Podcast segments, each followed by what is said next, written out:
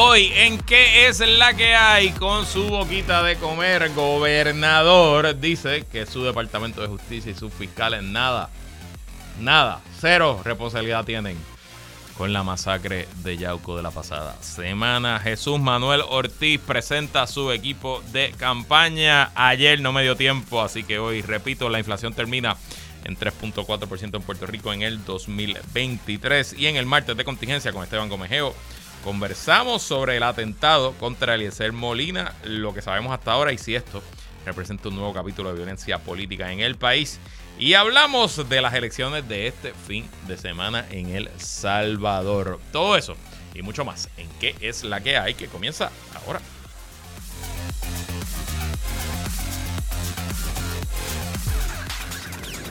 El análisis más potente y completo comienza ahora. Luis Herrero llega prendiendo fuego a los políticos y figuras que se atreven a dañar el país. Radio Isla 1320 presenta ¿Qué es la que hay? con Luis Herrero.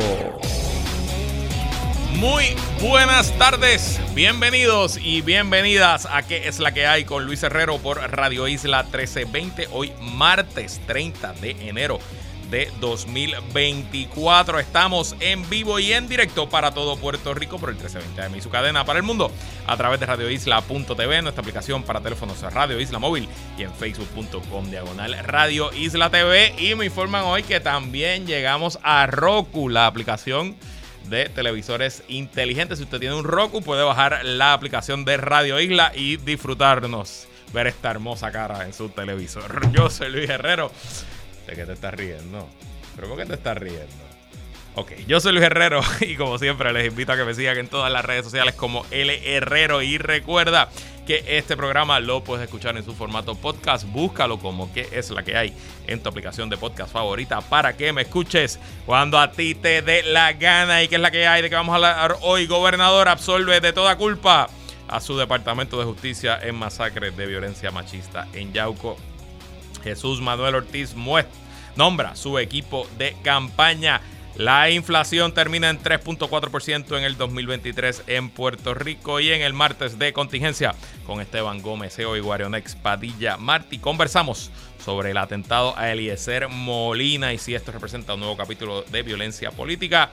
Y hacemos previa a las elecciones de este fin de semana en El Salvador. Pero bueno, antes de ir a los temas, algunas noticias, una noticia triste. La primerísima actriz del teatro musical a nivel global de Broadway, de West End y de las tablas en todo el planeta, nuestra Chita Rivera falleció hoy de 91 años. Chita Rivera se hizo famosa por ser la primera Anita cuando se estrenó en Broadway el musical West Side Story y obviamente pues interpretó docenas de papeles a través de su historia y siendo una de las gigantes no solo del teatro puertorriqueño, sino del teatro mundial. Que descanse en paz. Doña Chita Rivera, vaya nuestro pésame a sus familiares, amigos y queridos y obviamente a sus fanáticos y fanáticas. Y pasando a noticias españolas, se le complica la situación al presidente Pedro Sánchez hoy juntos, juntes, como se, se eh, o sea que se eh, pronuncie, que es el partido de los, del independentismo catalán, que había prestado sus votos para que Pedro Sánchez regresara como presidente durante el mes de noviembre a cambio de una ley de amnistía que iba a sacar de líos legales a los independentistas que violaron las leyes españolas al celebrar un referéndum. Bueno, pues hoy la bancada de Juntes por Cataluña no votó por esa ley de amnistía. Leo del Confidencial. La ley de amnistía ha descarrilado en el Congreso en la votación clave. El PSOE no ha atendido esta vez a las exigencias de Juntos por Cataluña y la norma no irá de momento al Senado. Los neocorbe convergentes amenazaron con rechazar el texto que marcó la investidura de Pedro Sánchez y ha hecho lo mismo con el arranque de la decimoquinta legislatura porque no ofrecía el suficiente blindaje a su líder Carles Puigdemont, el líder de Juntos por Cataluña. Los socialistas, a diferencia de lo que ocurrió el pasado 10 de enero, no han cedido ante las peticiones de los independentistas catalanes, por lo que siete diputados de Juntos han votado contra la ley que supondría el perdón general a los implicados en el proceso. Se trata de la segunda derrota clave en 20 días para el Ejecutivo de Pedro Sánchez. Así que todo apuntaría a que los días de este nuevo término de Pedro Sánchez y del PSOE en el poder pudieran estar contados y quién sabe si España va a ir nuevamente a elecciones en este año porque sin los votos de Juntos por Cataluña no hay los votos para que la coalición liderada por el PSOE y su presidente Pedro Sánchez gobiernen. Así que siempre interesante la política española. La verdad que nunca, nunca, nunca nos deja de sorprender. Y bueno, el gobernador regresó de España y comenzó a dar declaraciones públicas. Hoy estaba en un evento y, claro, se le preguntó sobre la masacre de Yauco de la semana pasada, donde un hombre entró a la casa de sus ex suegros y asesinó a su expareja, a sus ex suegros y a su ex cuñado en un ataque, el más reciente, de violencia machista en el país. Y al gobernador se le preguntó un poco, ¿verdad?, de quién era la culpa y qué rol y qué responsabilidad tenía el Departamento de Justicia. Escuchemos lo que contestó Pedro Pierluisi Urrutia. Mi punto de vista y a base de la información que tengo, Ahí las dos fallas que yo identifico.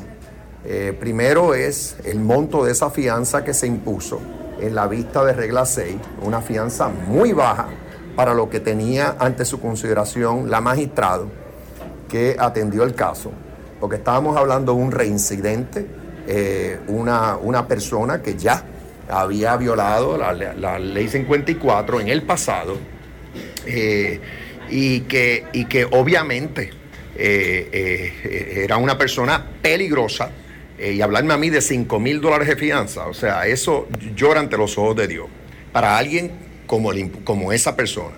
Segundo, y luego también de haber escuchado el, el testimonio de la víctima. Segundo, la otra falla fue el no ordenar que tuviera un grillete electrónico cuando la Oficina de Servicios con antelación a juicio había rendido un informe eh, recomendando que se, que se ordenara eh, pues el que utilice, el que tuviera un, un grillete electrónico. Es responsabilidad del juez o la juez que atiende cualquier caso de esta naturaleza revisar ese informe que somete la Oficina de Antelación de Servicios con antelación a juicio. Y en este caso, por estar hablando de un reincidente, no había discreción había que ordenar el que tuviera ese grillete electrónico. Esas dos fallas eh, para mí son obvias. Ok. En los datos que el gobernador describe, como los conocemos hasta ahora, pues él está diciendo lo hecho. El gobernador no se está inventando nada, el gobernador no está diciendo una mentira para excusar a los fiscales del Departamento de Justicia y es verdad, ese documento, ese expediente, ese folder, ese cartapacio de la Oficina de Servicios de Antelación al Juicio, quien único tiene acceso es el juez o la jueza en este caso, no tiene acceso el Ministerio Público, entiéndase el fiscal, la fiscal, ni tienen acceso los abogados de defensa. Así que sí, probablemente si la jueza hubiera leído, porque tengo que concluir que no leyó el informe, porque si hubiera leído probablemente hubiera impuesto una fianza más alta y lo hubiera puesto el grillete, porque como dice el gobernador, tiene razón, no hay discreción para ponerle o no grillete a un reincidente de violencia machista. Lo que me molesta, señor gobernador, y lo invito, yo sé que usted estaba en España, yo lo sé, pero busque el artículo de Oscar Serrano del viernes pasado. Y Oscar Serrano en Noticel nos explicó que la reincidencia del asesino no estaba secreta en un informe que solamente ve el juez. No estaba tampoco secreta en la base de datos que utilizan los fiscales, que por cierto, si hubieran buscado el nombre en esa base de datos, hubieran dado cuenta la fiscal también, que es la, la reincidencia y estaba disponible en la herramienta que está abierta para el público. Todo el mundo puede ir a la página del Poder Judicial, poderjudicial.pr, y ahí entrar a la pestaña de consulta de casos. Y allí usted puede escribir los nombres de las personas y le aparecen casos civiles y casos criminales. Y ahí aparecía el nombre del asesino, su convicción previa. Y yo sé, usted tiene que defender a su secretario de justicia. Yo estoy claro, usted no va a despedir a, Domingo Manuel y además no hay nadie que le pueda confirmar el Senado. Y yo creo que en la suma de la resta, Domingo Manuel ha sido un buen secretario de justicia, por lo menos ha sido una persona institucional que se presenta y creo que actúa de manera objetiva. Yo estoy claro. Pero gobernador no niegue el problema que tiene el Departamento de Justicia y los fiscales atendiendo estos casos. Una vez más, un Pedro Berluisi que lleva unas semanas buenas, unos meses buenos, que no ha cometido muchos errores, que ha minimizado los momentos incómodos. Una vez más, yo no sé si fue por el viaje a España, se presenta al país como una persona completamente enajenada de la realidad. Peor aún, me da la impresión que el gobernador siente que las críticas al sistema son unas críticas personales a él.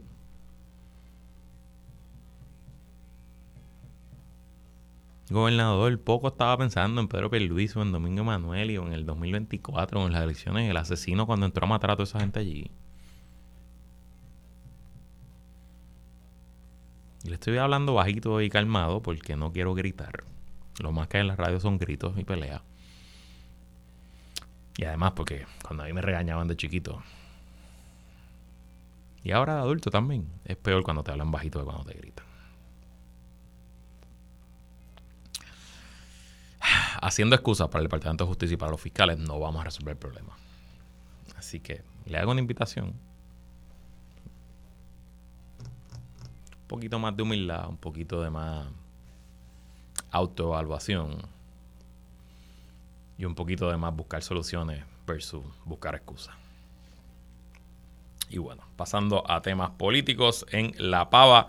Hoy el presidente de La Pava, pero en su rol como precandidato a la gobernación, nombró su equipo de campaña. En, total son 16 integrantes y comencemos con la cabeza, quien será la directora de campaña. Mi buena amiga, la licenciada Ingrid Colbert. Quizá usted no sabe quién es Ingrid Colbert. Ingrid fue directora de Puerto eh, si no me equivoco, la segunda mitad del cuatrenio de Alejandro García Padilla, luego de que Víctor Suárez saliera de esa silla y fuera a eh, ser secretario de la gobernación. Eh, Ingrid Colbert también, si no me equivoco, estuvo en el comité de campaña de Charlie Delgado. Si me está escuchando Ingrid, que me corrija. Y había sido nombrada en noviembre como la jefa del plan de gobierno del Partido Popular Democrático. Ingrid, eh, para los que la conocemos, sabemos que además de ser una excelente abogada, es una mujer muy trabajadora, muy inteligente, muy organizada.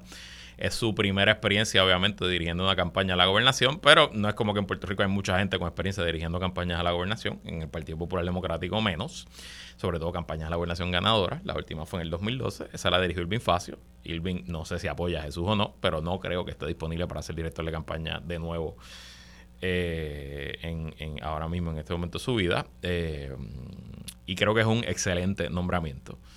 Y además, pues sí, es de apellido Colbert. Y como usted sabe, el crítico principal dentro del PPD de Jesús Manuel Ortiz se llama Jorge Colbert, así que no sé si poniéndole, entiendo que son primos lejanos, no sé bien, pero no sé si poniendo una Colbert a competir con otro Colbert un poco, Jesús Manuel contrarresta ese impulso. Además, eh, hay cuatro alcaldes que acompañaron a Jesús Manuel en el eh, anuncio y se presentaron como los portavoces de la campaña, siendo Ramoncito Hernández de Juana Díaz, Pedro García de Hormigueros, Gregory González de Peñuelas y Juan Carlos García Padilla de Coamo. De Hormigueros, Peñuelas y Coamo no debe haber sorpresa, los tres estuvieron con Jesús Manuel en la elección interna por la presidencia del PPD allá en mayo entre Jesús Manuel y el alcalde de Villalobos y Javier Hernández. Son tres alcaldes. Bueno, el de Peñuela es un alcalde más o menos joven. Él comenzó en la política, si no me equivoco, le entró a la alcaldía en el 2018. Eh, la alcaldía de Peñuela fue reelecto en el 2020. El alcalde de los alcaldes de Hormiguero y Juana Díaz son líderes históricos ya del Partido Popular. Yo creo que los dos entraron en el 2000 y los dos son alcaldes eh, que dan pela. Alcaldes de sacar el 70%. Y obviamente el alcalde de Coamo pues, pues, también ha estado desde el principio. Pero es notable la entrada de Ramoncito, alcalde Juana Díaz, porque en Juana Díaz fue de los lugares donde Jesús Manuel perdió por un amplísimo margen. Juana Díaz, vecino de Villalba. Esencialmente, si no fuera por Villalba, Juana Díaz y, si no me equivoco, Arroyo, Santa Isabel, uno de esos dos pueblos, la, o sea, la elección de presidencia del PPD quedó cerrada por esos tres pueblos, porque entre esos tres pueblos eh, Luis Javier Hernández saca una ventaja de dos mil y pico de votos, y aunque pierde por 200, si esos tres pueblos se hubieran comportado como se comportó el resto de la isla, Jesús Manuel hubiera ganado mucho más cómodo. Pero pues ahí era donde era la fuerza regional de Luis Javier, y tiene, tiene sentido, y nos dice un poco de que Jesús Manuel está viendo dónde fueron sus debilidades en la pasada contienda y está amarrando. Eso es poderoso, ver a Ramosito Hernández en ese eh, grupo. Por el lado electoral, eh, Miguelón, Miguel Ríos Torres, que fue comisionado del PPD en el 2020, regresa ahora como eh, em, a cargo de la coordinación electoral de la campaña. No tiene un rol en el PPD, tiene un rol en la campaña de Jesús Manuel Ortiz. Lo acompaña el licenciado Jejú, Santiago. Al licenciado Santiago no lo conozco, por lo menos de nombre no sé quién es. Eh, también en ese grupo, no electoral, pero en el grupo de movilización Get Out the Vote, regresa un nombre que tiene muchísimo prestigio y experiencia en el PPD, pero que eh, yo creo que estuvo con Charlie Delgado también por lo bajo, pero quizás no tenga mucho protagonismo recientemente, es la señora Julia Torres. Yo recuerdo a Julia Torres porque eh, Aníbal Acevedo Vilá en su primera presidencia del PPD, allá en el 1997, la nombró secretaria general del PPD, Julián de Mayagüez, y siempre se ha distinguido por ser una persona muy metódica, muy organizada, y en el juego de la movilización, el get out the vote, como se dice en inglés, probablemente en el PPD no hay nadie mejor que Julia Torres, así que ahí eh, hay que decirlo, es un palo para Jesús Manuel que ella haya accedido a ese puesto. Mi buen amigo también de Cuamo, Omar Vázquez, estará a cargo de operaciones de campo. Omar estuvo en la operación de campo Alejandro García y ha trabajado con Jesús Manuel esencialmente desde la Fortaleza todo este tiempo. Y el equipo más importante, que es el equipo de finanzas, está compuesto por tres veteranos y veteranas de las recaudaciones políticas en el PPD, eh, Harry Vega, Pedro Crespo y Zuleira Quiñones. Con esos tres nombres, lo que ha sido otra de las debilidades de Jesús Manuel Ortiz, la recaudación de fondos, pues uno presumiría que veremos que esos números mejoran en los próximos eh, días, eh, los próximos meses, realmente no días, próximos meses. Adicional a eso, hay cuatro legisladores que se unen como por tres legisladores que se unen como portavoces de la campaña, la senadora de Mayagüez Aguadilla, Migdalia González, el representante de Yabucoa y el Este, Ramón Luis Cruz Burgos, y el representante de Peñuelas, Guayanilla, Ponce, esa zona, José Cheito Rivera Madera. Por su parte, Robert Sayas será el enlace con las organizaciones dentro del PPD. Y Juan José Santiago, también representante, será el enlace con los candidatos a alcalde y eh, que no son alcaldes. Eh, mientras la abogada viequense Mari Serrano será la directora de política pública y trabajará el plan de gobierno. Hay otras personas más. En comunicaciones, Josie Vega será la directora de comunicaciones. A Josie la conocemos todos los que estamos en este mundo, la conocemos muy bien. Y Josie estuvo en la campaña de la presidencia del PPD de Jesús Manuel. El representante Roberto Ruiz de Porras también será será asesor senior de la campaña. Y el buen amigo Víctor Vitito Pérez será el coordinador general. En ese grupo hay una buena mezcla de experiencia, de juventud, de seniority, de personas que trabajan, a los que conozco, de todos puedo hablar bien, he trabajado con muchos de ellos. A los que no conozco, pues no sé, veremos cómo es su desempeño. Pero interesante y un poco, ¿no? Más allá del anuncio y quiénes son las personas y quién compone el grupo de campaña Jesús Manuel, creo que a la misma vez que ayer Juan Zaragoza mandó un mensaje solapado contra Jesús Manuel en su eh, anuncio, en su video, donde enfatizaba en experiencia y en, en tener un administrador capaz, creo que en este lado Jesús Manuel no solo está mandando el mensaje de que ya tiene su campaña lista, sino también está mandando un mensaje solapado de que Juan Zaragoza no puede replicar un anuncio como el que está haciendo Jesús Manuel Ortiz. Así que muy interesante. Yo creo que Zaragoza no ha hecho ningún anuncio de su equipo de campaña. Se mencionan diversos nombres eh, que lo están ayudando, pero no creo que haya nada formalmente. Veremos si eso ocurre en las próximas semanas. ¿Tenemos el invitado en línea? Maurito. Ok, tenemos en agenda un invitado, así que en lo que conectamos con él. Quiero hacer, eh, nada, llamar una atención, una historia de ayer del medio digital especializado en noticias económicas 5 millas, donde establece que la inflación en Puerto Rico se situó en 3.4% al finalizar el año pasado, en gran medida como resultado de la caída del precio del petróleo y la moderación en el aumento a los precios de alimentos. Para que comparemos, el año anterior la inflación estaba en 6.1%, así terminó el 2022, que fue la más alta de 15 años tras estar en 2.4% en 2021. El factor principal en la caída en la inflación fue el precio de la gasolina que cayó 9.7% en el 2023, esto frente a un alza de 29.5% en el 2022. El precio se redujo durante 10 de los últimos 12 meses del 2023. Los alimentos subieron, los precios, pero subieron 7.1%, pero eso es menos a lo que subieron en el 2022, que subieron 8.9%. Lo más que se moderó fueron los precios de las carnes, aves, pescados y huevos, que aumentaron 4.8% en 2023 frente a 12.6% del 2022. Todos recordamos los memes del costo de los huevos en el 2022. Bueno, pues en el 2023 subieron, pero subieron un tercio de lo que subieron el año anterior. También la leche eh, subió menos. El precio de los huevos, que se había disparado en 2022, en diciembre 2023 estaba 17.6% por debajo de donde estaba un año antes. Eh, lo que sí subió fueron los precios de los cereales, que subieron 13.1% en 2023 frente a 10.8% en 2022. Frutas y vegetales, que subieron 12.5% eh, frente a 11.2 en el 2022 y las bebidas alcohólicas que subieron 4.5% frente a 3.4%. Veremos si los conflictos y lo que está ocurriendo en el mundo eh, cambian esta tendencia y vuelven a subir los precios de los alimentos.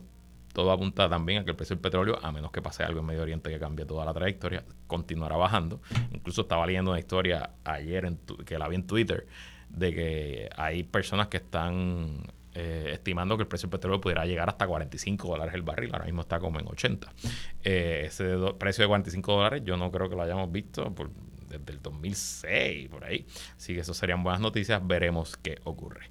Y bueno, ahora sí, tenemos un invitado. Mucho se habla de la escasez de profesionales de la salud en Puerto Rico. Sin embargo, poco se habla en qué podemos hacer para que los estudiantes se mantengan estudiando y hagan carrera en medicina en Puerto Rico. Para que nos hable un poco de lo que está haciendo la Universidad Central del Caribe, le damos la bienvenida al estudiante de tercer año de medicina, Gerson Santiago González. Bienvenido, Gerson, ¿y qué es la que hay?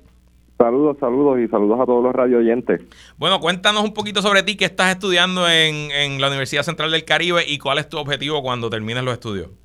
Bueno, pues saludos a todos. Mi nombre es Gerson Santiago, soy oriundo de Arecibo y actualmente curso el tercer año de medicina en la Universidad Central del Caribe. Una vez concluya el mismo, pues pretendo continuar en la rama de la cardiología o medicina de emergencia y seguir sirviendo a Puerto Rico. Y te pregunto, porque según entiendo, tú eres uno de los estudiantes que ha recibido becas de la UCC de la Universidad Central. ¿Cómo, cómo te ha ayudado esa beca en tus estudios?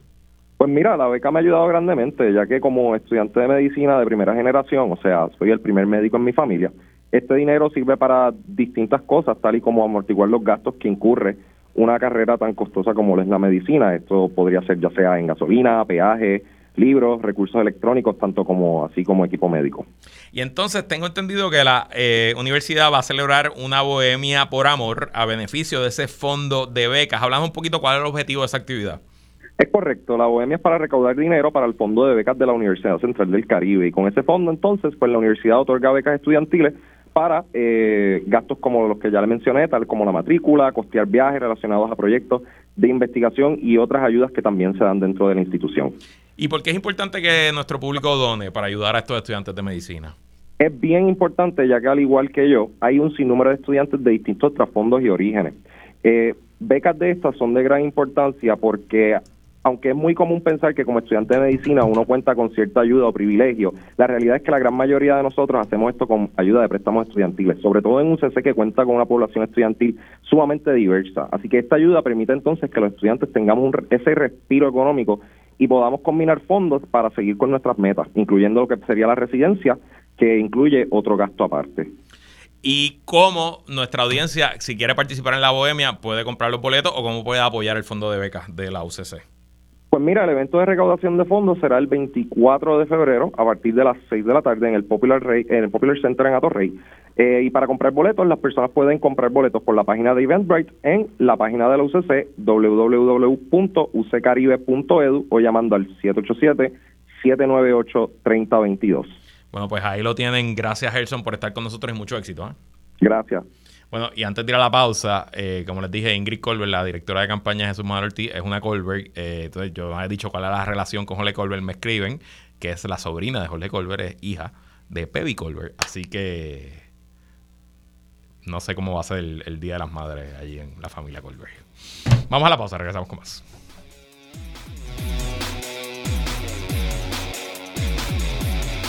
Sigue conectado con Radio Isla 1320. Estás escuchando ¿Qué es la que hay? Con Luis Herrero. Somos el sentir de Puerto Rico.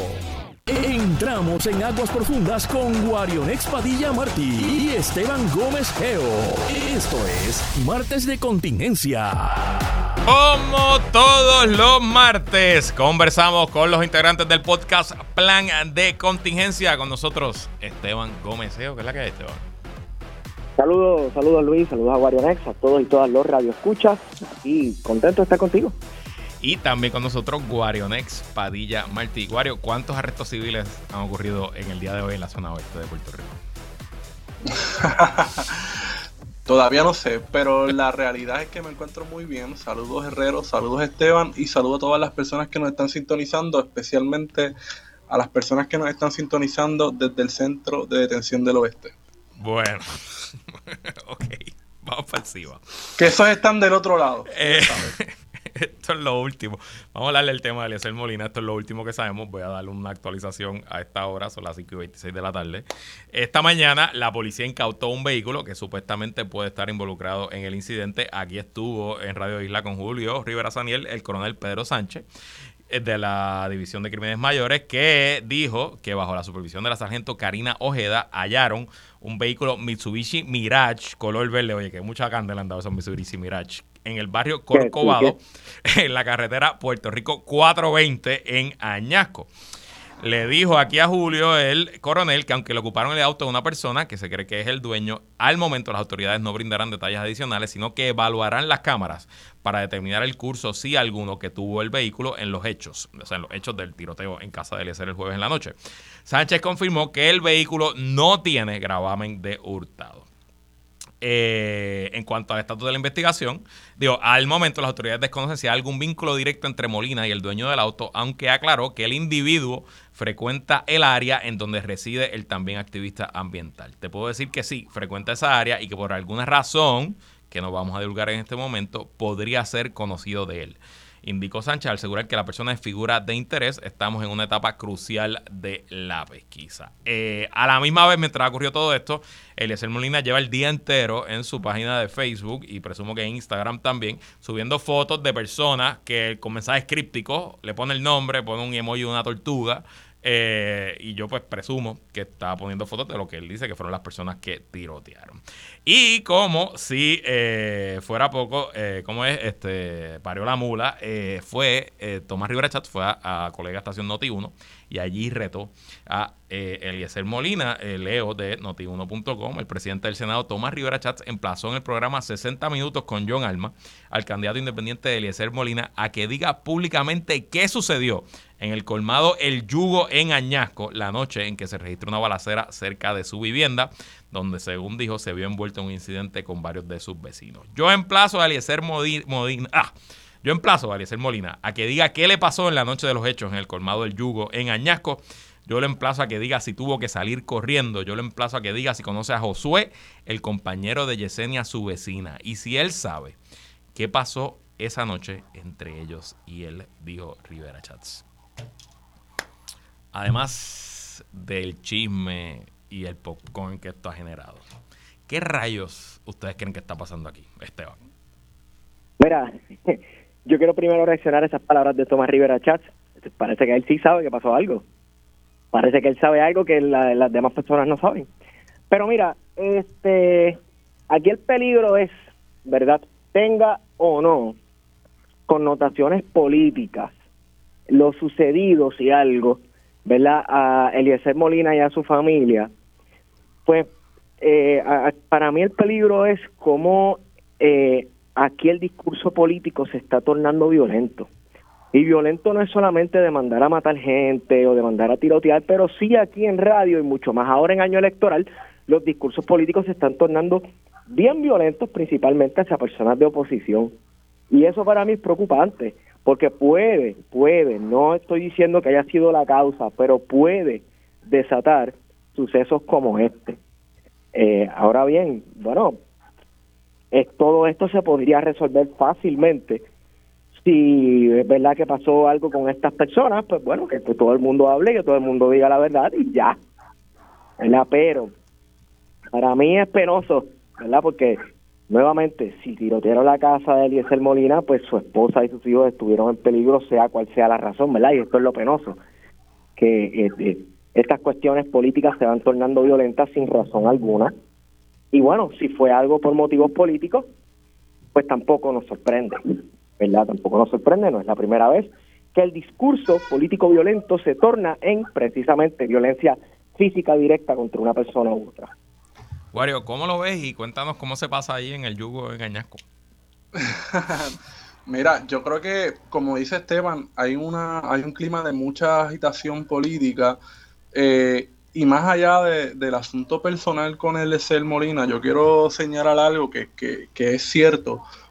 y es que muchas de las personas que hemos sido vocales con casos de, denuncia ambiental, eh, no, hemos, no ha llegado al nivel de Eliezer Molina, pero sí hemos recibido amenazas, eh, sí hemos visto intimidación eh, por muchísimas personas con bastante poder y con algunas de ellas de nexos, ¿verdad?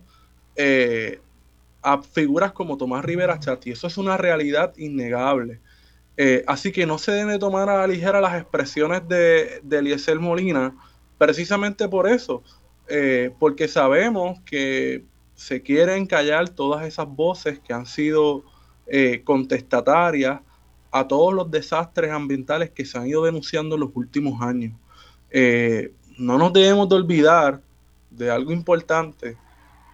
hace aproximadamente dos años, un oficial del Departamento de Recursos Naturales supuestamente se suicidó eh, en la zona de, de Salinas, Guayama.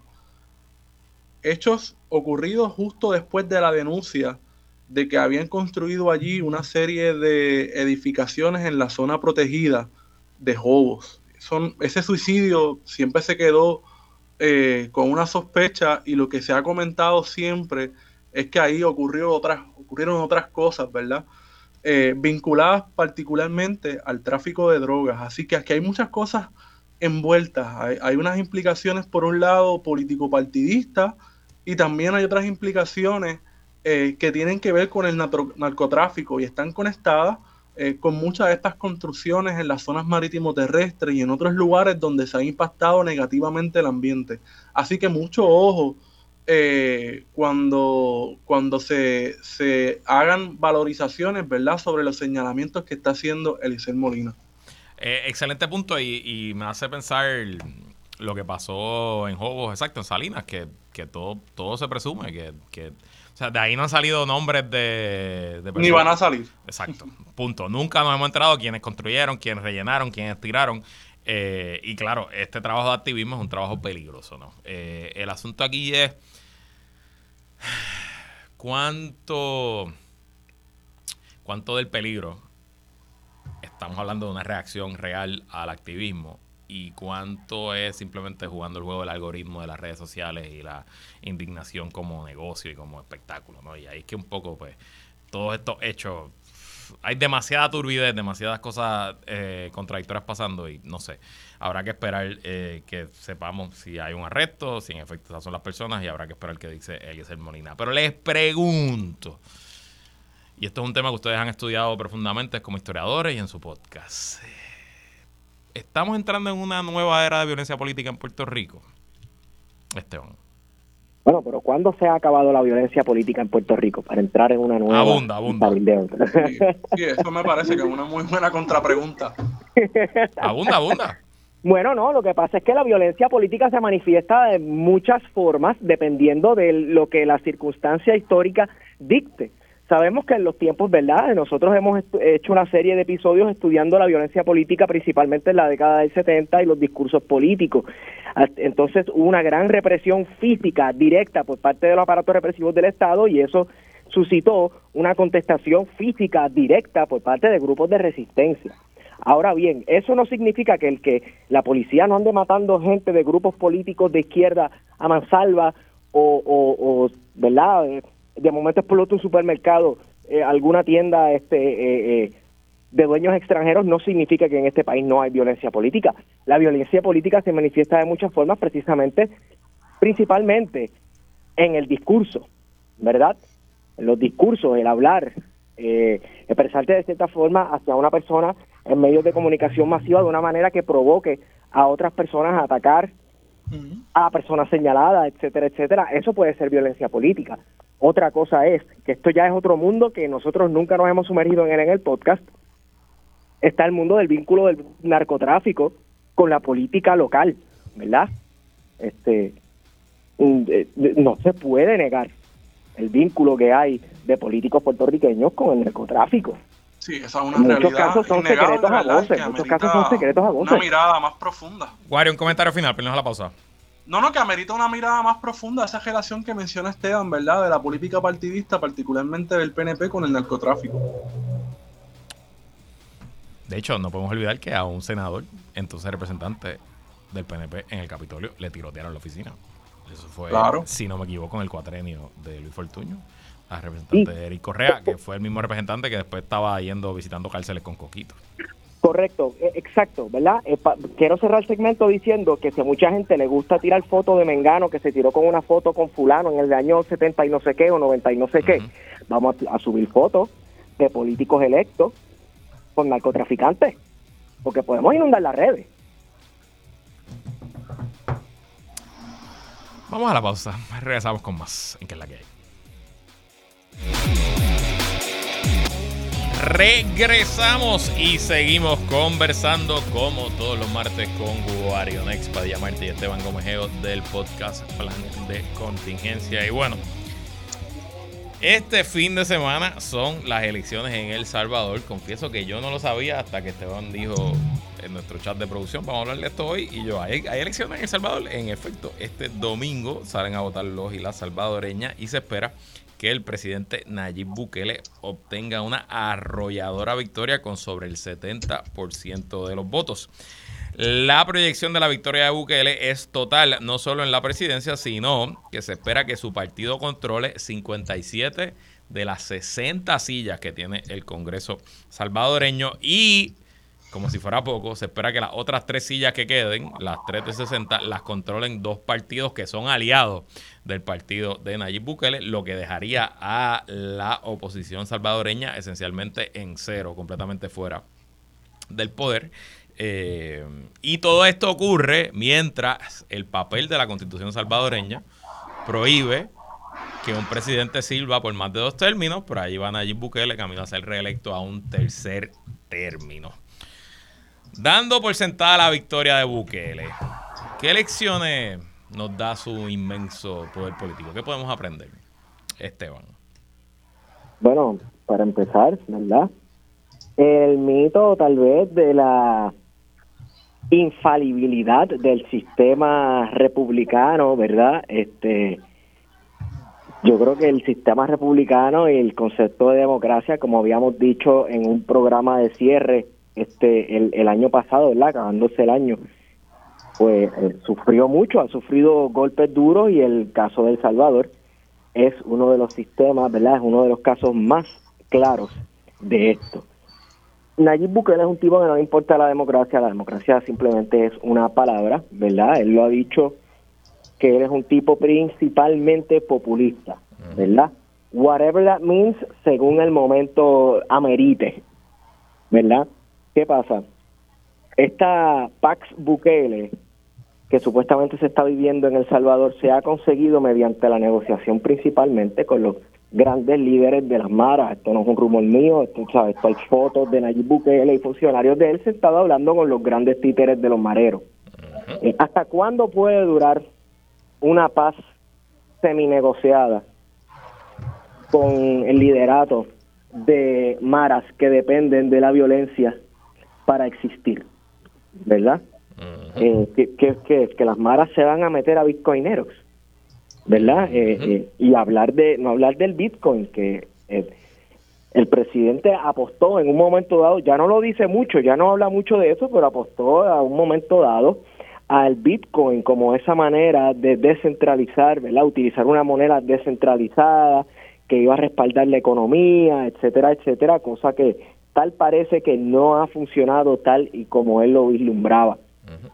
Así que yo insisto, ¿verdad? Este, eh, los populismos pueden ser útiles, pero eh, eh, cuando la circunstancia histórica cambia y cuando la cosa resulta que no salió como tú la esperabas, o el que tus palabras sean comprobadas como falsas depende de que el líder de un marero simplemente se arte de algún tipo de negociación o de paz, eh, pues no sé, no sé cuán útil puede ser ese tipo de populismo. Entonces, eh, yo creo de verdad que Nayib Bukele va a ganar arrolladoramente, porque con todo y eso, ¿verdad? Imagínate vivir en un país casi gobernado por las maras y que de momento venga este tipo y construya un, un complejo de prisiones privadas, by the way, eh, y meta a todo el mundo preso, ¿verdad? Y de momento, de un día para otro, pues las calles parece que se limpiaron. Pues a nivel popular, eso funciona, eso resuena, ¿verdad?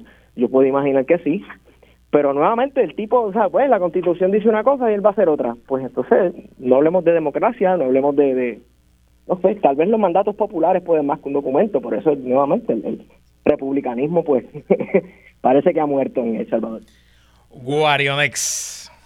Mira, yo creo que después de las elecciones legislativas del 2021, donde Bukele pues, básicamente sale sale con una victoria grandísima en la que tienen un dominio absoluto en la Asamblea Legislativa, donde no hay ni siquiera oposición, eh, y que lograron, por ejemplo, el control absoluto del Poder Judicial, del Tribunal Supremo Electoral, eh, que han sido instrumentos, estos dos, vitales para abrirle paso a su reelección, a pesar de que constitucionalmente, como señalaste muy correctamente, eh, no está permitido, ¿verdad? Es inconstitucional que una persona que está siendo presidente vuelva a lanzarse como candidato a la reelección de forma inmediata, ¿verdad? Sí lo podría hacer en un segundo término, pero no continuo.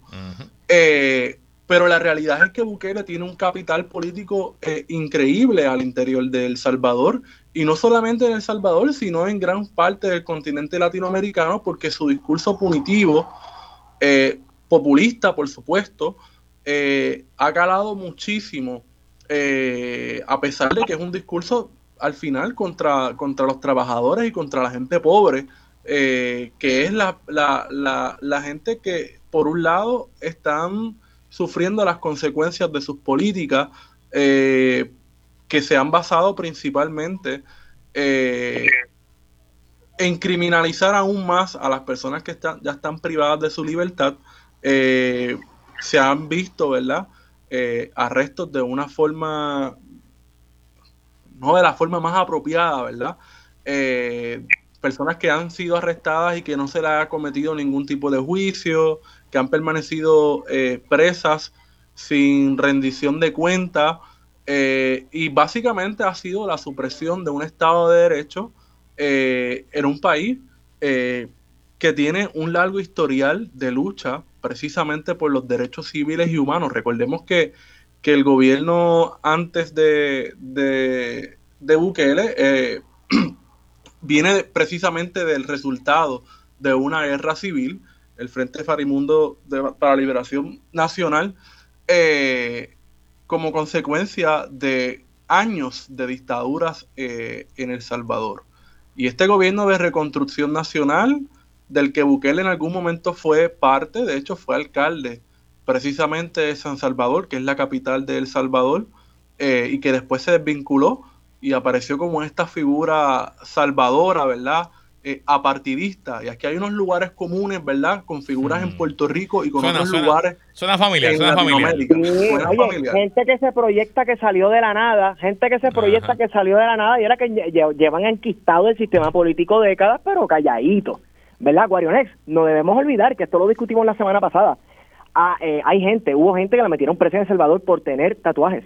Correcto. Nada más. Correcto. Por tener tatuajes. Y, y es un poco, ¿verdad? Uno no puede juzgar al pueblo salvadoreño, ¿verdad? De décadas de guerras civiles, de, de problemas narcotráfico, un estado fallido, ¿verdad? Pues, pues si hay, si el, el, presidente ha traído un sentido de normalidad y ha Claro, la percepción en política es importante, eso tú lo conoces, ¿verdad? Pero no necesariamente eh, esa percepción es real. El tema es, y usando una alegoría bíblica, está firmando un pacto con el diablo. Pues claro claro. Y, porque tan fácil, o sea, al igual que usó las armas contra las maras, y vamos a dar, vamos a, vamos a comprar la, premisa del mito fundacional de Bukele. Es bien fácil virarse y usar las armas contra otra persona. Claro. Y aquí hay algo más interesante, ¿verdad? Porque El Salvador también juega un papel geopolítico interesante en, Centroamérica. Eh, la diplomacia de los estadios, yo no sé si ustedes han escuchado este concepto, que básicamente habla de que la República Popular China ha estado invirtiendo en muchos países en la construcción de estadios y de otro tipo de infraestructura. Lo está haciendo en el, en el Salvador, ¿verdad? Específicamente en el Salvador. Hay unos intereses económicos, ¿verdad? Eh, de China, como también los hay de Estados Unidos, los ha tenido siempre en El Salvador. Así que también es un territorio en disputa, ¿verdad? Eh, porque ha sido bien cauteloso Estados Unidos, que si llega a ser en otro contexto regional, rápido hubiese puesto las alertas. Eh, y han sido cautelosos, ¿verdad?, con las expresiones referentes a este proceso electoral que se va a estar llevando en El Salvador. Lo más interesante es que cada día más en las redes sociales puertorriqueñas uno ve comentarios como que aquí lo que hace falta es un buquele. De nuevo, hay que hacer por qué. Esa es la pregunta. Esa es la pregunta. Y hasta aquí esta edición de que es la que hay el martes de contingencia. Esteban Gómez Geo, gracias por estar aquí. Gracias por tenernos, Luis. Guarionex Padilla Martí, gracias por estar aquí. Gracias a ti por la oportunidad. Y hasta aquí esta edición, como siempre agradecido de su sintonía y patrocinio. Quédese con nosotros, en la mejor programación y análisis de la radio puertorriqueña continúa en Radio Isla 1320. Lo próximo, el informe del tiempo con Suheli López Belén. Hasta mañana.